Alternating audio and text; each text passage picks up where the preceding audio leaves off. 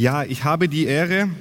Ähm, wir hätten hier auch gerne gewisse Spezialisten gehabt. Wie gesagt, ich habe auch mal äh, hier im Rahmen meines Studiums mit Medienanalyse gearbeitet, bin aber jetzt nicht im direkten Sinne Medienwissenschaftler, aber hielt das äh, schon lange für nötig, dass wir uns äh, mit der IMI, innerhalb der IMI auch mit diesen Fragen äh, der Massenkommunikation äh, zum Krieg auseinandersetzen.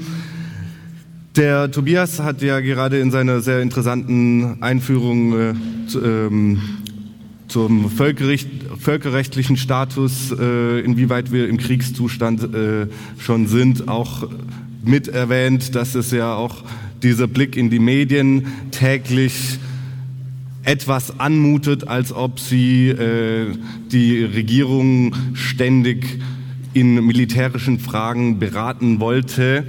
Und Genau, ich möchte sozusagen im Sinne des heutigen Themas deswegen fragen, sind die deutschen Medien im Kriegszustand? Und kann da auch vorwegnehmen, dass ich das auch äh, in einer gewissen Weise verneinen muss, beziehungsweise begrenzen muss, weil ähm, wenn man Länder, die jetzt direkt am Krieg beteiligt sind, ansieht, dann sieht es da schon noch mal anders aus. Auf dem Bild sehen wir äh, den Hauptfernsehturm in, der, in Kiew, der von Russland bombardiert wurde. Und ähm, so sieht es eben in der Ukraine aus. Äh, Journalisten äh, sterben durch äh, Schüsse und Explosionen. Es sind äh, bis Februar, also bis nach einem Jahr, schon äh, mindestens zwölf getötet worden und 19 verletzt. Und äh, von den rund 50 Journalisten, die angegriffen wurden, waren 26 davon im Moment identifizierbar und sind äh, eben eigentlich fast ausschließlich durch die russischen Angriffstruppen angegriffen worden. Ähm, allerdings ist in der Ukraine auch von ukrainischer Regierungsseite ähm, die Medienlandschaft eingeschränkt worden. Es gab äh, sozusagen ein äh, Präsidialdekret, nachdem äh, gewisse Medien die äh, russische Narrative übernommen haben oder äh, irgendwelche ähm, Nachrichten gebracht haben, die der Regierung nicht gepasst haben, die dann verboten wurden. Nochmal härter ist es eben in Russland. Da äh, gab es auch ein Dekret, dass äh, nur offizielle Daten russischer Behörden zu diesem Krieg äh, genannt werden dürfen und der Krieg selbst darf auch nicht Krieg genannt werden, sondern militärische Spezialoperation. Und dann gab es eben ein Gesetz auch, das äh, sehr drakonische Strafen, nämlich 15 Jahre Haft für äh, Berichte äh, oder Falschinformationen über das Militär ähm, äh, verhängen. Damit haben dann viele ausländische Medien äh, aufgehört, direkt aus Russland zu berichten. Und äh, auch inländische Medien haben eigentlich sozusagen äh, zum Teil mit dem Hinweis, sie wollen ja nicht lügen, äh, komplett aufgehört, äh, sozusagen zu berichten. Ähm, und das ist alles natürlich in einem Rahmen eines eh schon nicht so freien Presse. Ähm, eine, einer Umgebung, die eh schon länger nicht so frei äh, für die Presse war, äh, gerade auch durch das ausländische Agentensetz von 2017 in Russland. In Deutschland und Europa hat, wenn man äh, diesen Bereich anschaut, gab es auch ein Verbot, nämlich das des russischen Auslandssender Russia Today, sozusagen der deutschen Welle für, von Russland. Aber im Großen und Ganzen äh, dürfen unsere äh, Journalisten ja äh, frei berichten. Trotzdem werden viele hier im Raum äh, das Gefühl haben, dass sich äh, das Narrativ in den Medien sehr einseitig äh, bewegt und alles andere auch äh, irgendwie geächtet oder zumindest diffamiert wird. In diesem äh, Sinne möchte ich kurz auf so äh, zehn Regeln der Kriegspropaganda eingehen, die 1928 von einem gewissen Lord Arthur Ponsonby erstellt wurden. Und heruntergebrochen klingen diese so. Wir wollen den Krieg nicht. Das gegnerische Lager trägt die Verantwortung. Der Führer des Gegners ist ein Teufel. Wir kämpfen für die gute Sache.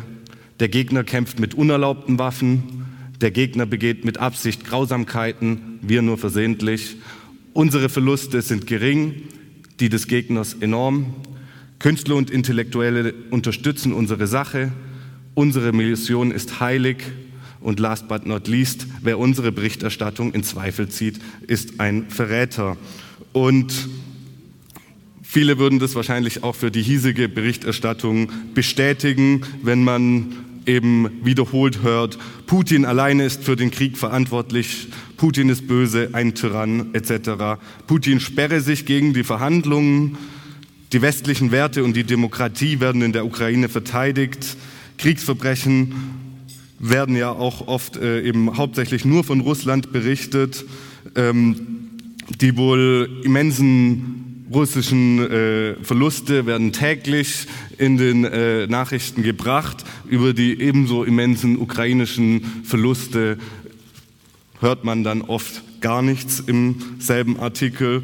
Und eben auch, wer der Berichterstattung hier eine Einseitigkeit vorwirft, äh, wird dann auch angefeindet und mit Titulierungen wie Putin-Troll, fünfte Kolonne, Kniefall vor dem Diktator und ähnlichem versehen. Somit ist die Debatte, betreiben die Medien in Deutschland eine einseitige Propaganda? Und wenn ja, für welche Seite genau wäre das? Also auch innerhalb der Seiten gibt es ja Differenzen. Oder berichten sie aber ausgeglichen und differenziert? Diese Debatte wurde auch in der Mediensphäre tatsächlich äh, schon angestoßen, jetzt ähm, dann auch schon sozusagen nach einem halben Jahr Krieg, und zwar durch diese zwei Personen, ähm, dem Fernsehphilosophen Richard David Brecht und dem Sozialpsychologen äh, Harald Welzer. Die haben dieses Buch geschrieben, Die vierte Gewalt. Das ging sehr schnell. Ähm, und hat einige knackige Thesen äh, gepackt äh, und das durften sie dann auch innerhalb der Medien vorstellen, nämlich bei Markus Lanz im ZDF am 29. September 2022. Und da haben sie Verschiedenes äh, geäußert. Ähm, es gab da Sie standen Journalisten gegenüber und äh, es gab eine Debatte. Da wurden äh, solche Thesen geäußert wie, die Medien und die Regierungen haben sich in Sachen Ukraine sehr schnell auf ein Narrativ geeinigt. Oder auch, es ist nicht gut, wenn der Kanzler in kritischen Fragen wie Waffenlieferungen von den Medien mit negativen Begriffen getrieben wird.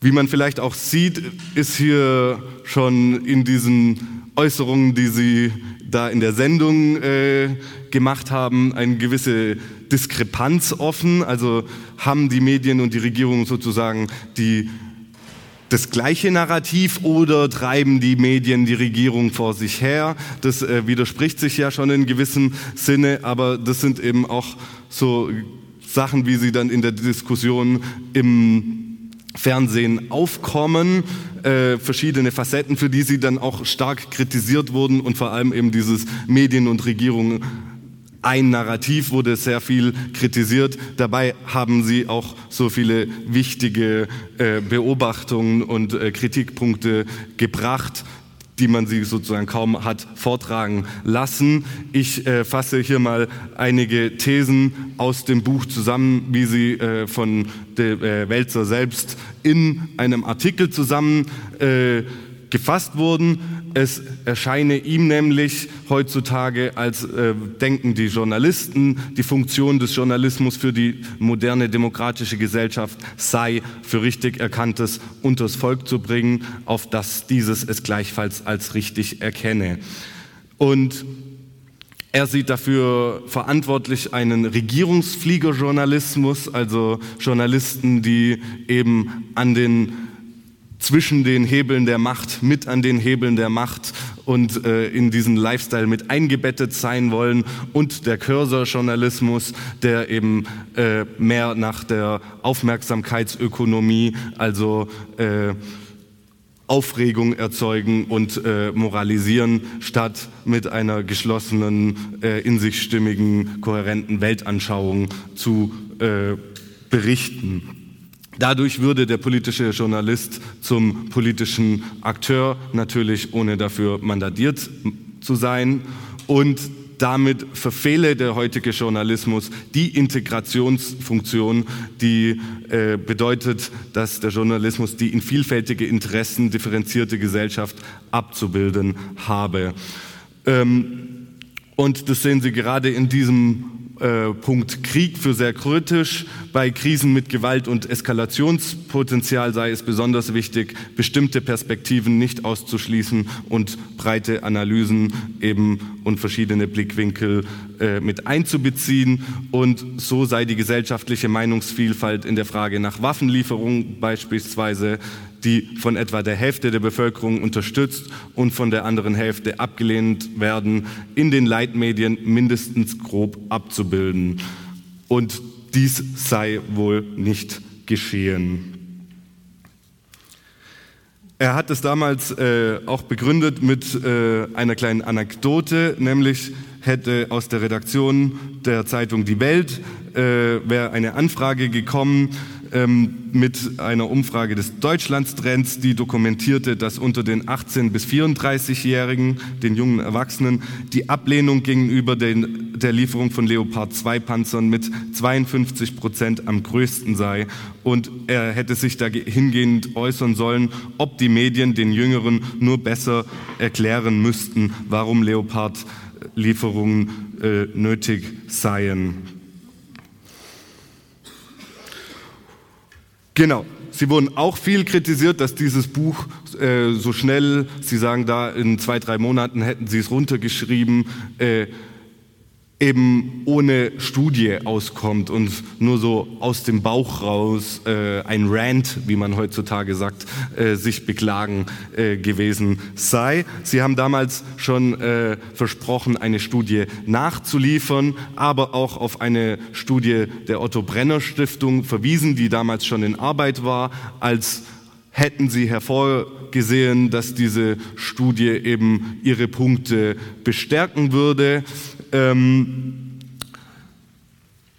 die kam dann auch bald, aber tatsächlich wurde das in den Medien eben oft so zitiert und ausgelegt, als ob diese Studie die Thesen des Wälzers und des Wälzers und David Brechts eben gar nicht äh, bestätigen würden. Deswegen möchten wir diese beiden Studien, also sowohl die von der Otto Brenner Stiftung als auch die von Harald Welzer, äh, etwas genauer ansehen. Die Otto Brenner Stiftung ist übrigens eine von der IG Metall finanzierte Stiftung, also gewerkschaftsnah und äh, angesehen im äh, äh politischen Betrieb. Ähm, und äh, die Otto Brenner Stiftung finanziert öfter solche Studien, die sich über die Medienberichterstattung, die sich mit der Medienberichterstattung beschäftigen, auch zum Beispiel zu den Kriegen im Sahel und Ähnlichem. Die wurde dann eben, wie gesagt, schon Ende letzten Jahres veröffentlicht.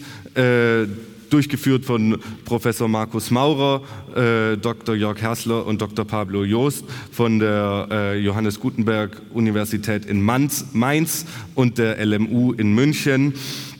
Und sie betrachtet eben die Leitmedien, also die Frankfurter Allgemeine Zeitung und die Süddeutsche Zeitung, Bild, Spiegel, Zeit sowie die Nachrichtensendungen von ARD, also die Tagesschau, äh, ZDF heute und RTL aktuell im Zeitraum von Beginn des Krieges am 24. Februar bis zum 31. Mai 2022. Die Studie, die hier unter dem Namen Die veröffentlichte Meinung veröffentlicht wurde, ähm, ist von Harald Welzer und Leo Keller, also nicht Richard David Brecht, der war nicht beteiligt.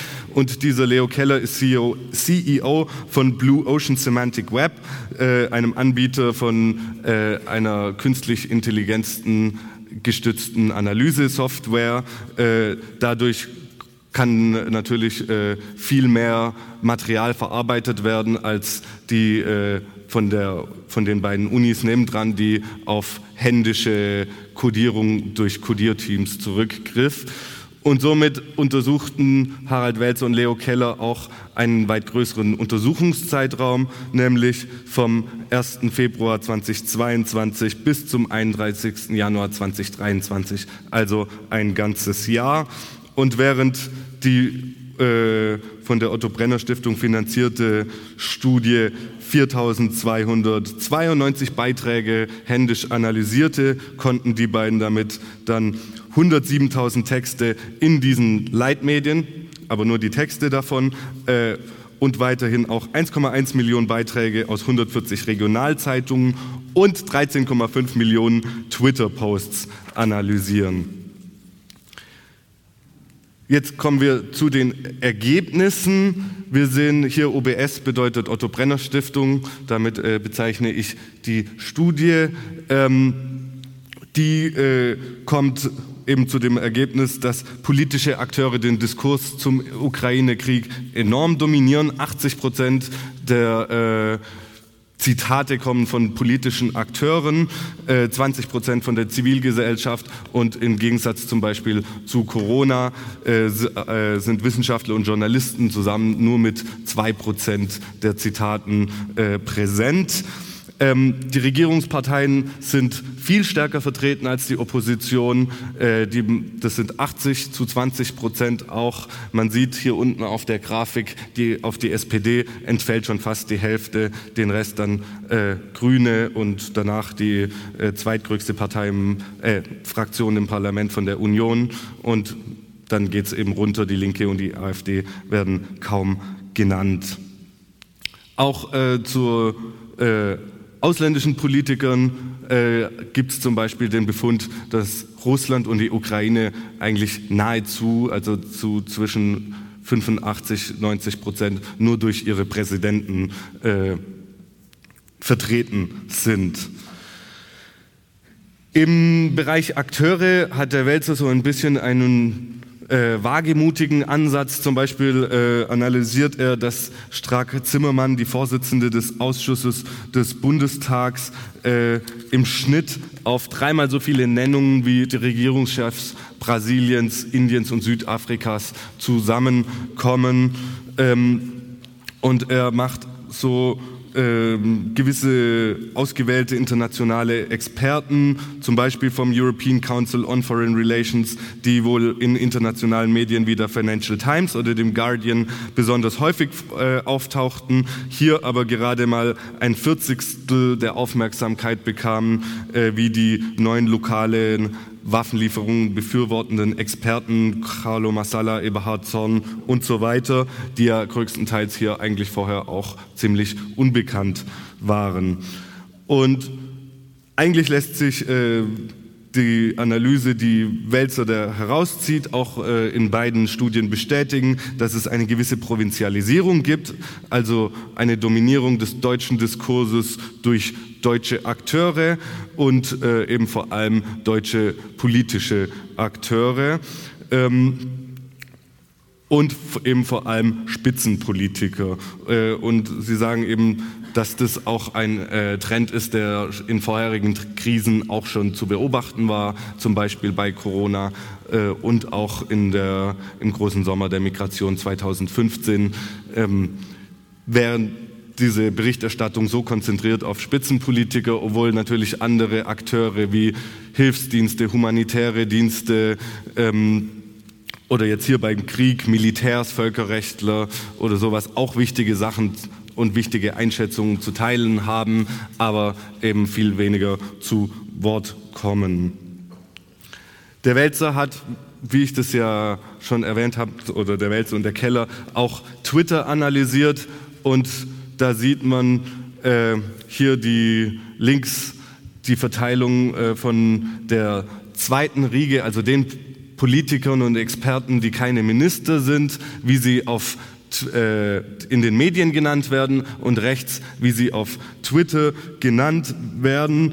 Ähm, und man sieht, dass äh, diese Strack-Zimmermann, wie ich gesagt habe, eben äh, in den Medien mit gut zwei Längen Vorsprung führt vor ihren äh, Zweit- und Drittplatzierten, auch äh, zweite Reihe Politiker Anton Hofreiter, Ralf Mützenich. Und dann kommt an vierter Stelle äh, Sarah Wagenknecht.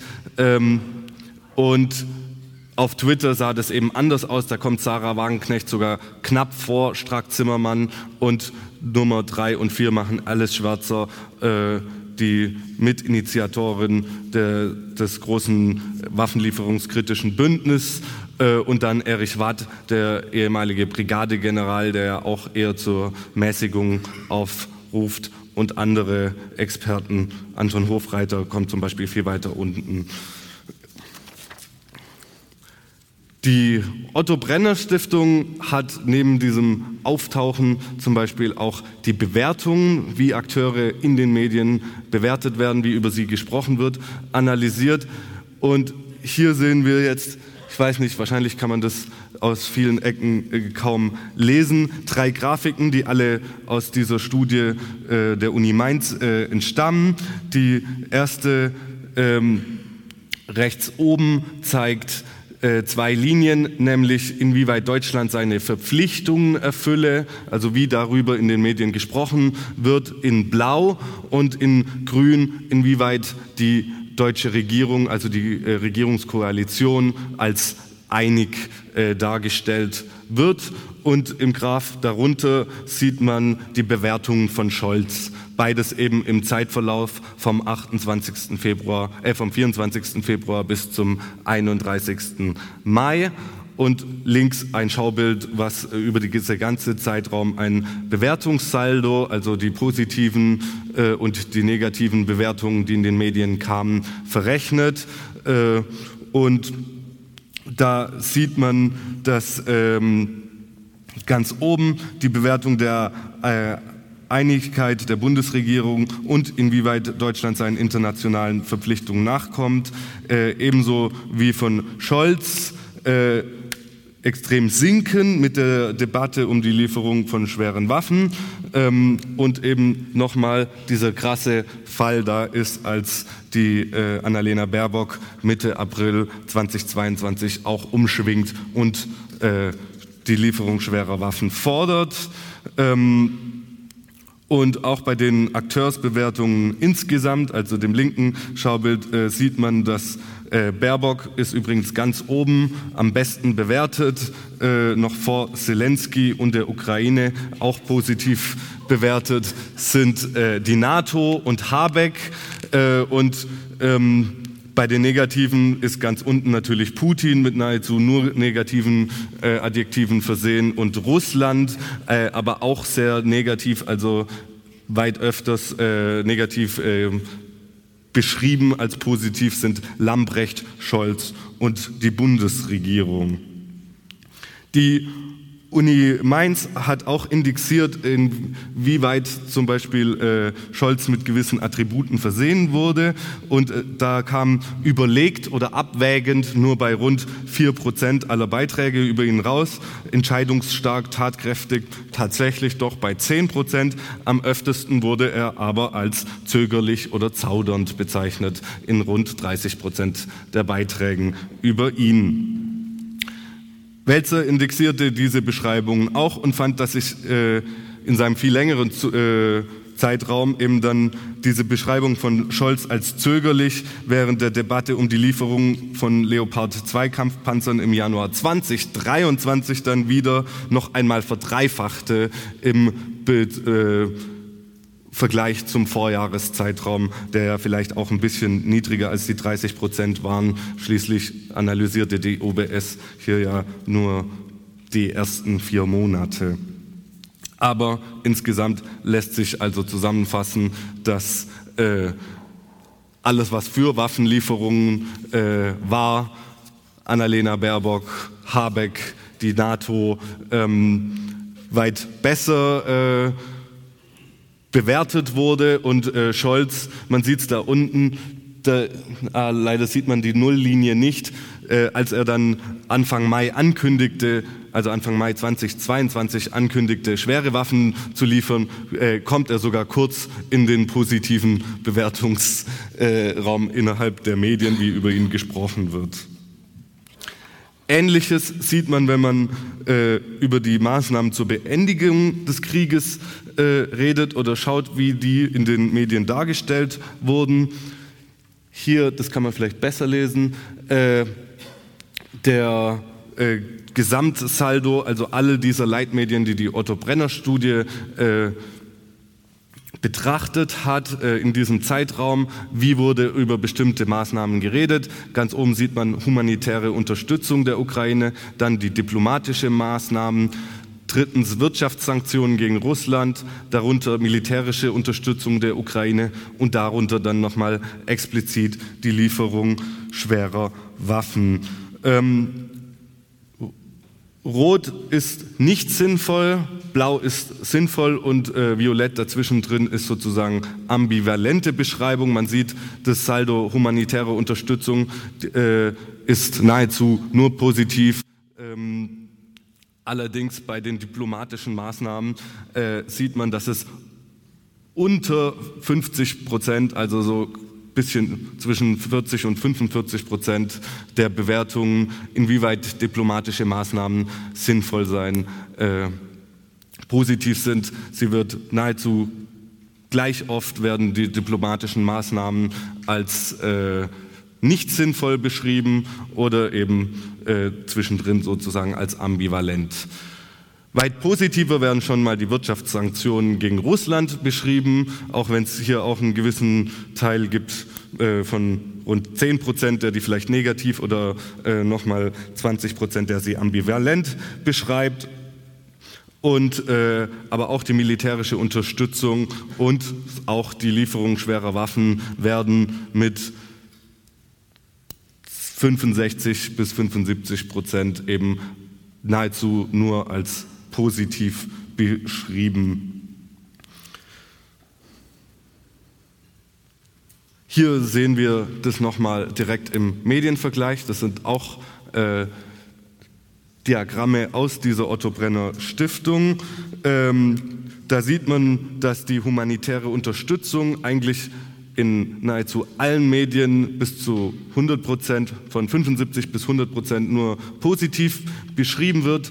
Bei Wirtschaftssanktionen gegen Russland und der militärischen Unterstützung gegen die Ukraine gibt es auch nur geringe Schwankungen. Da sind dann je zwischen, äh, nun ja, bei den Wirtschaftssanktionen über 50 Prozent und bei den militärischen Unterstützungen zwischen 50 und 75 Prozent sogar positiv äh, die Beschreibung, wie darüber geredet wird. Ähm, und auch bei der Lieferung schwerer Waffen sind eigentlich fast alle Medien bei, mit über 50 Prozent äh, positiv äh, am Berichten gewesen. Äh, bei den diplomatischen Maßnahmen sieht es ganz anders aus. Da bewegt sich das alles sehr weit unten. Also da wurde oft nur sehr wenige Male positiver äh, über diese berichtet als negativ. Äh, in der Tagesschau gibt es sogar ein negatives Saldo. Da wurde öfters negativ über diplomatische äh, Maßnahmen berichtet, also über Verhandlungen als positiv.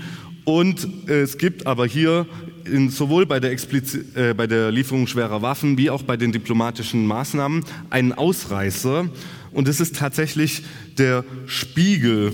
Ähm, der diplomatische Maßnahmen in über 50 Prozent mehr öfter positiv beschreibt als negativ und der, äh, die Lieferung schwerer Waffen nur ganz, ganz wenig, also unter 10 Prozent äh, öfters positiv beschreibt als negativ, also da ein eher ambivalentes Bild zeichnet von den schweren Waffen. Und das ist tatsächlich überraschend, weil der Spiegel wurde von den amerikanischen Besatzern gegründet und trägt ein Bekenntnis zu den Zielen des transatlantischen Bündnisses in der Satzung. Und äh, ich denke, wir alle äh, halten den Spiegel nicht gerade für ein äh, friedliebendes, revolutionäres oder ähnliches Blatt, aber innerhalb des Medienvergleichs scheint er tatsächlich äh, viel ausgeglichener gewesen zu sein als viele andere Medien.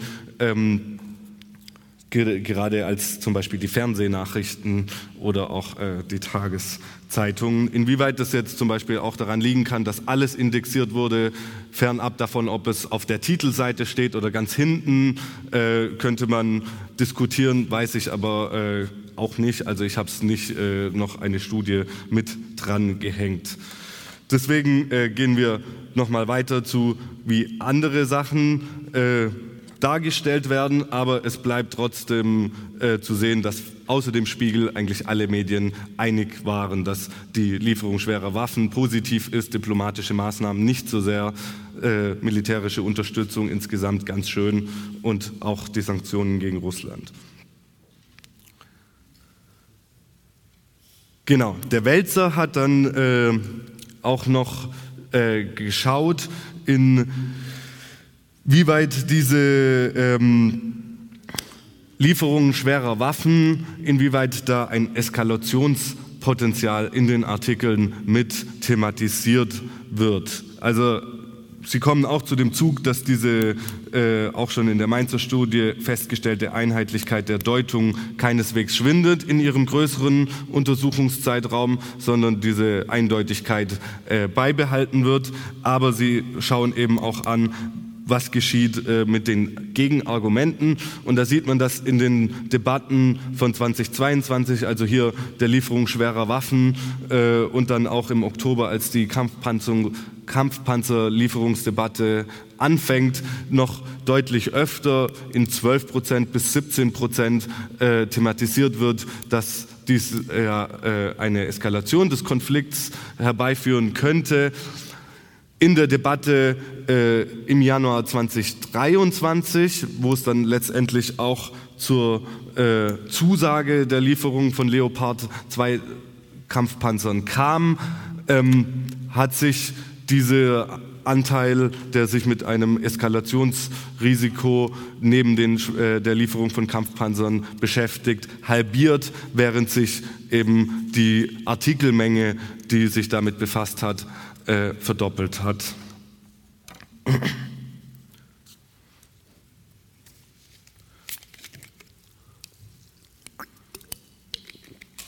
Ein weiterer Faktor, auch aus der Studie von Welzer, ist, äh, inwieweit diplomatische Verhandlungen äh, in den Medien vorkommen. Und äh, hier sieht man das verglichen eben auch wieder mit den Twitter-Posts. Ähm, und man sieht hier, die untere Linie sind die Tageszeitungen ähm, oder die Leitmedien und vor allem da die Berichte, ähm, die schriftlichen. Und man sieht, dass da die Rufe nach äh, diplomatischen Verhandlungen, Waffenstillstandsverhandlungen und sowas, wie sowas gecodet wird, ein Sammelsurium von solchen Begriffen, eben im Februar bis März ansteigt auf rund 30.000 Artikel und dann aber eigentlich konstant abfällt bis zum Ende des Untersuchungszeitraums Ende Januar, Ende Januar 2023. Ähm, die Twitter-Posts sind natürlich von Anfang an schon sehr viel mehr und machen anfangs eine ähnliche, nur noch dramatischere Kurve. Sie äh, bewegen sich sozusagen am, am, Anfang des Krieges auf einem hohen Niveau. Rufe nach äh, Verhandlungen fallen dann ab im Sommer, als der Krieg sozusagen in vollem Gange sind. Aber im Gegensatz zu den Medien äh, steigen sie nochmal auf das Niveau von ganz am Anfang des Krieges im Herbst äh, und sagen, jetzt muss der Krieg aber wirklich auch enden. Es hat nicht geklappt. Äh, die, die Russen so schnell äh, rauszudrängen, lasst uns äh, Waffenstillstandsverhandlungen machen, damit nicht mehr Menschen sterben müssen. Und sie steigen dann äh, von Dezember bis Januar, ähm, also dem Jahreswechsel, den letzten, nochmal sogar nahezu auf das Doppelte vom Anfangskriegsniveau. In den Medien ist von dieser Stimmung gar nichts zu sehen. Nun ist ja Twitter es ist ja nicht jeder auf Twitter und äh, man hat es gesehen, da gibt es auch äh, irgendwie gewisse Vorlieben. Man kann sagen, Twitter ist zwar irgendwie ein Meinungsbild, wo viele Menschen drauf sind, aber die ganze Bevölkerung spiegelt es nun nicht wieder, wie so Meinungsforschungsinstitute. Darauf war der Wälzer ja eigentlich vorher auch schon eingegangen und äh, deswegen wollen wir hier nochmal äh, draufschauen, exemplarisch auf die Entwicklung im äh, Deutschland-Trend, also dem Meinungsumfrageinstitut der ARD. Man sieht links den Deutschland-Trend vom 28.04.2022, ähm, wo äh, kurz nach der dann äh, zugesagten Lieferung von Radpanzern die Unterstützung für weitere schwere Waffen extrem schwindet. Nämlich war, wie das der Wälzer auch gesagt hat, die Stimmung da am Anfang des Krieges eher ausgeglichen. 45 Prozent der Bevölkerung waren laut ARD dafür, 45 Prozent dagegen.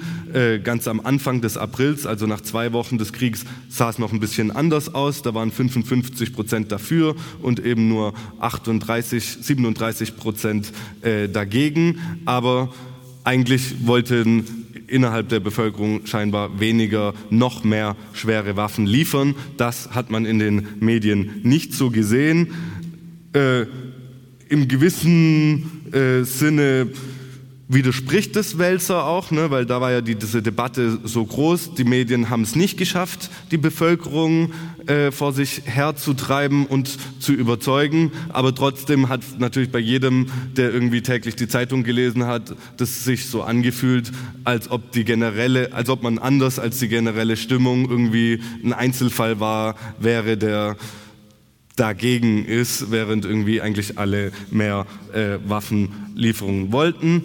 Jetzt habe ich hier nochmal äh, zwei aktuellere äh, Umfragen, nämlich vom Januar 2023 und äh, vom März 2023. Und äh, man sieht, dass dann im, bis Januar diesen Jahres äh, dann zwar eine Mehrheit äh, zufrieden mit den Lieferungen waren, nämlich da steht, ist angemessen 41 Prozent. Und es gab auch Menschen, äh, mit 25 Prozent, die sagten, geht nicht weit genug. Ähm, aber es gab eben auch äh, ein gutes Viertel, was sagte, geht zu weit, was äh, eben auch nicht richtig äh, repräsentiert war. Ähm, noch äh, später, übrigens ähm, war es dann so, dass auch der in der Tagesschau zum Beispiel meinte, dass das eigentlich nicht also ne, die angemessen und die sagen, das ist eh schon zu weit. Äh, ein Viertel, die sagen noch ausweiten, äh, spricht eigentlich nicht dafür, dass der Kanzler von der Bevölkerung so unter Druck gewesen wäre, Kampfpanzer zu liefern, weil es ist ja schon angemessen, was wir getan haben, sozusagen, hat auch der äh, Riese weg von den Tagesthemen, der das vorgestellt hat, gesagt. Und ähm, es war dann auch so, dass nach der Lieferung 39 Prozent äh, in der nächsten Umfrage sagten, das war ein Fehler, während 53 Prozent jedoch sagten, das war schon richtig. Also ähm, auf jeden Fall gab es sozusagen eine knappe Mehrheit dafür, aber es war keineswegs so einseitig, wie das in den Medien dargestellt wurde, wo das ja doch bei sehr vielen einfach nur als äh, sinnvoll dargestellt wurde. Und was eben auch gar nicht in den Medien sozusagen vorkam, wie wir hier bei dieser Debatte äh, im Vergleich zu äh, Twitter gesehen haben, ist, äh, inwieweit sich die Bevölkerung äh, diplomatische Verhandlungen auch im März 2023 schon äh, gewünscht hat. Das waren nämlich 53 Prozent und somit die Mehrheit. Ähm, und das wurde aber in den Medien eher als negativ dargestellt, nicht sinnvoll. Das Fazit ist, dass Welzers These in einem gewissen Sinne belegt ist. Die Medien waren sich einig in ihrer Darstellung, außer mal dem Ausreißerspiegel von diesen großen Medien, von schweren Waffenlieferungen als sinnvoll, von Sanktionen als sinnvoll und von der Unsinnigkeit von Verhandlungen, während die Bevölkerung das eben nicht war. Und äh, wenn sie diese Integrationsfunktion ernst genommen äh, hätten, dann hätten sie das dargestellt und verschiedene äh, Meinungen in der Bevölkerung gezeigt. Ähm, und ähm, eben auch das mit diesen Experten und wer äh, genannt wird, dass, äh, weil viele dieser Bewertungen sind ja Zitate, aber man hat ja auch immer die Möglichkeit auszuwählen, wen zitiert man und welches Zitat stellt man da dagegen. Äh, zitiert man jetzt nur äh, Spitzenpolitiker der Regierung oder auch die Opposition oder auch mal Wissenschaftler, die eben kaum zu Wort kamen und so weiter. Ähm, und dann fragt man sich, warum, wie kann das eigentlich sein, wenn wir doch freie Medien haben? Ich kann da keine abschließende Erklärung liefern. Ich kann verschiedene Punkte noch kurz ansprechen. Ich habe wenig Zeit. Ähm, da, äh, okay, da äh, spielen unter Umständen zum Beispiel Thinktanks eine Rolle. Hier bei diesen transatlantischen Thinktanks muss man auch aufpassen. Das ist nämlich eine Analyse, die auch äh, gerade in rechten verschwörungstheoretischen äh, Bereichen äh, sehr beliebt ist, was aber nicht heißt, dass diese Geschichte nicht stattfinde. Hier auch, wie sie in der Satiresendung des ZDFs der Anstalt dargestellt wurde, kann man noch mal nachschauen, wie viele der Chefredakteure und Verleger der großen Medienhäuser eben in solchen Thinktanks wie der Atlantikbrücke, dem Aspen Institute und der Trilateralen Kommission vertreten sind, wo sie eben Politikern, äh, Politiker und Wirtschaftsvertreter von beiden Seiten des Atlantiks äh, treffen können und sich eben austauschen.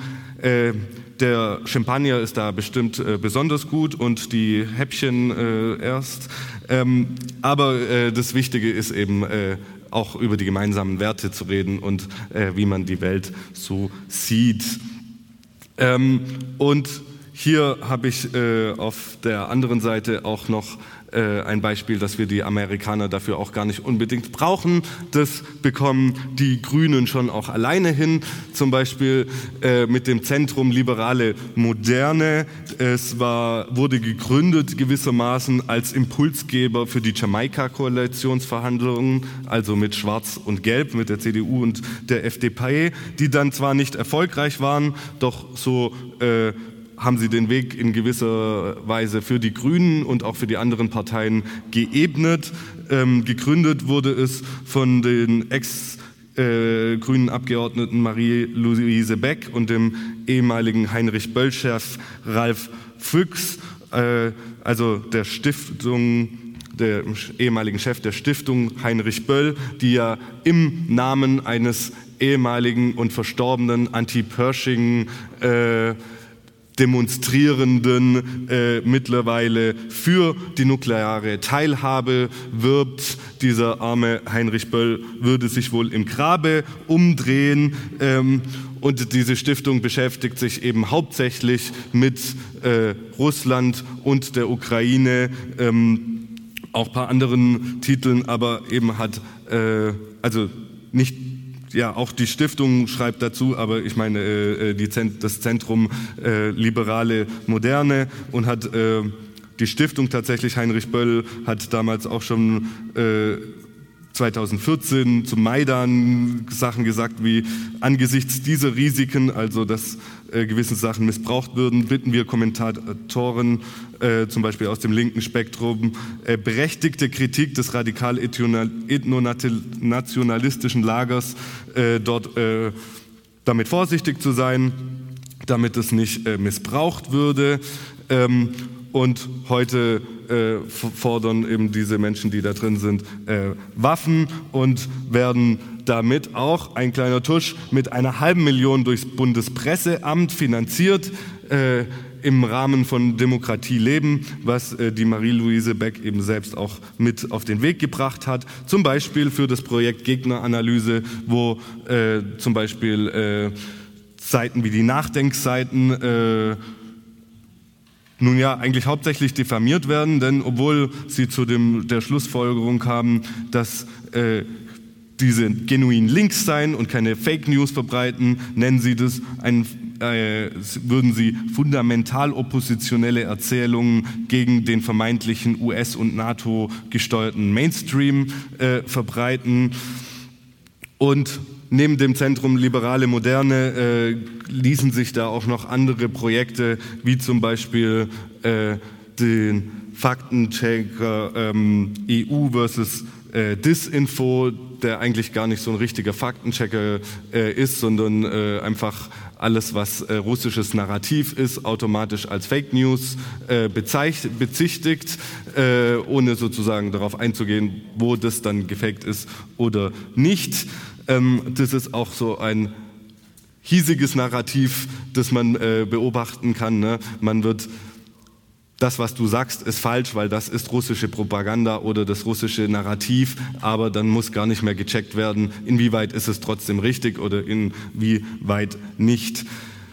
Trotzdem würde ich nicht behaupten, dass so ein paar äh, grüne Silberrückinnen und äh, irgendwie äh, den gesamtdeutschen Diskurs steuern könnten und auch nicht mal ein paar Chefs der Chefs in der Medienwelt äh, die in den äh, transatlantischen Thinktanks sitzen, denn es gibt immerhin noch ein paar tausend Schreiberlinge, Kameramänner, Satirebegeisterte und alle möglichen, die Medien machen in Deutschland. Und dann ist die Frage, wie kommt es, dass dann trotzdem so ein Bild gezeichnet wird? Und ich würde das schon auch die, äh, den Journalismus im Kapitalismus nennen.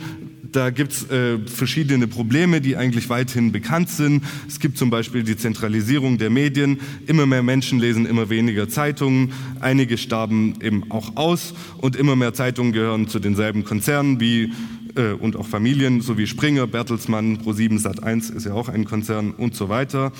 Regionalzeitungen werden zusammengefasst, äh, so gehört das hiesige Schwäbische Tagblatt, wie auch die Stuttgarter Zeitung und die Stuttgarter Nachrichten, die Badische Zeitung und auch das Käseblatt von da, wo ich herkomme, der Südwest Media Holding und ähm, der internationale Mantel wird eben nur von einer Journalistengruppe, äh, von einer Redaktion produziert und äh, den teilen sich dann all diese Zeitungen. Das heißt, es gibt weniger Jobs, mehr Konkurrenz unter den äh, Journalisten. Diese müssen eh schon einfangen mit langen unbezahlten Praktikas und dann als schlecht bezahlte freie weiterarbeiten. Und äh, da kommt dann letztendlich doch nur durch, wer die besten Unis äh, besucht oder während dem Studium schon Zeit zum Üben und Netzwerken hat und eben nicht arbeiten muss. Und ähm, für die besseren Praktikas hat man dann auch besser die, das richtige Netzwerk. Äh, Arbeiterkinder und äh, Familien mit Migrationshintergrund, die jetzt nicht aus äh, der Oberschicht kommen, äh, gehen da oft leer aus und äh, diese kommen dann eben auch meistens schon mit gewissen bürgerlichen, liberalen äh, Werten, die andere Menschen im dummen, einfachen Volk sozusagen äh, nicht hat. Und wenn man aber aus diesen Schichten eher kommt und dann äh, da vielleicht mit Journalismus sein Geld verdienen will, dann bewegt man sich doch eben nicht, lieber nicht weiter so weit weg von der Linie des Chefredakteurs und des Verlegers.